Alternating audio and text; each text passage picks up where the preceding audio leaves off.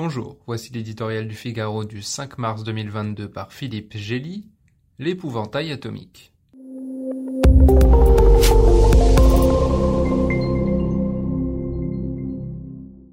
Comme si le déclenchement d'une guerre d'invasion en Europe ne suffisait pas, Vladimir Poutine s'autorise à jouer avec le feu nucléaire.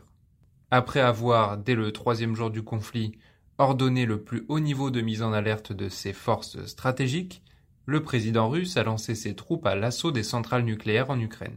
Sans doute veut-il contrôler l'interrupteur électrique du pays pour le plonger dans le noir à volonté. Mais il a aussi un objectif, manifeste depuis la prise de la zone sinistrée de Tchernobyl, terroriser la population ukrainienne et européenne au moyen de l'épouvantail atomique. Il y est parvenu vendredi à l'aube en laissant son armée, dont on connaît la finesse, utiliser son artillerie près de Zaraporizhia la plus grande centrale civile du pays, à 700 km au sud-est de Kiev.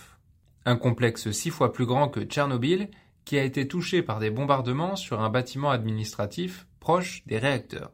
Pour le président ukrainien, Volodymyr Zelensky, c'est comme une démonstration par l'exemple.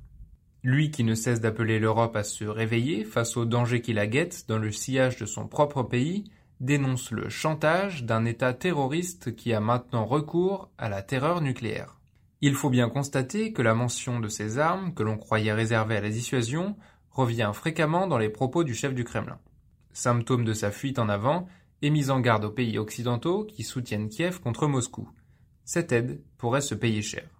L'ennui, c'est que Vladimir Poutine est enfermé dans une logique dont personne ne parvient à l'extraire. Celle d'une lutte nécessaire contre un régime nazi dans un pays qui n'existe pas. C'est cette logorée inlassablement assénée lors de leurs entretiens qui fait dire à Emmanuel Macron que le pire est à venir. Et lorsqu'on sait que la doctrine militaire russe n'exclut pas l'usage d'armes nucléaires tactiques, à moindre rayon d'action, sur le champ de bataille, on comprend que l'Europe et l'OTAN doivent prendre le péril au sérieux. Si l'ours du Kremlin se sent acculé ou menacé dans sa survie, qui sait de quoi il serait capable?